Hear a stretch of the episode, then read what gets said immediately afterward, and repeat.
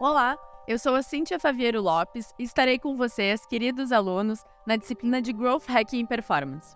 Eu sou graduada em Publicidade e Propaganda pela SPM, fiz MBA Executivo em Marketing e Mídias Digitais na FGV, tenho mestrado e doutorado na URGS em Administração, com enfoque em Inovação, Tecnologia e Sustentabilidade. Atuo como profissional de marketing e vendas há mais de 10 anos Trabalhei por anos em grandes grupos de comunicação, como Grupo RBS e Grupo Bandeirantes de Comunicação, e trabalhei como consultora no Sebrae. Atualmente estou na PM Web, uma empresa pertencente ao grupo WPP, que é um dos maiores conglomerados de comunicação do mundo. Comecei minha carreira na área criativa, mas logo me direcionei para a área de negócios, onde estou até hoje. Atualmente, trabalho à frente do time de novos negócios, no time de vendas. Por isso, performance, growth, vendas e marketing são assuntos que eu respiro no meu dia a dia. Bem-vindos!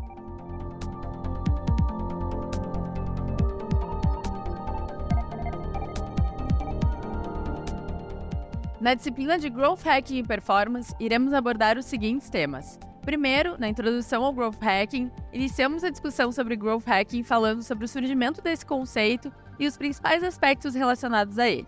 Já no tema 2, onde a gente fala do funil de growth, da aquisição ao referral, discutimos cada etapa do funil de growth, aprofundando as particularidades de cada uma delas. Afinal, quando estamos na fase inicial da metodologia, onde precisamos identificar gargalos, definir um problema principal para atuar, um bom ponto de partida é o funil de vendas. No tema 3, nós tratamos sobre um assunto atual e relevante com muita afinidade com growth, que é o marketing digital e a omnicanalidade, Nesta etapa, discutimos algumas estratégias e nos aprofundamos no conceito de omnicanalidade. Por fim, no tema 4, What the Heck, nós tratamos sobre indicadores e métricas de growth para uma performance exponencial.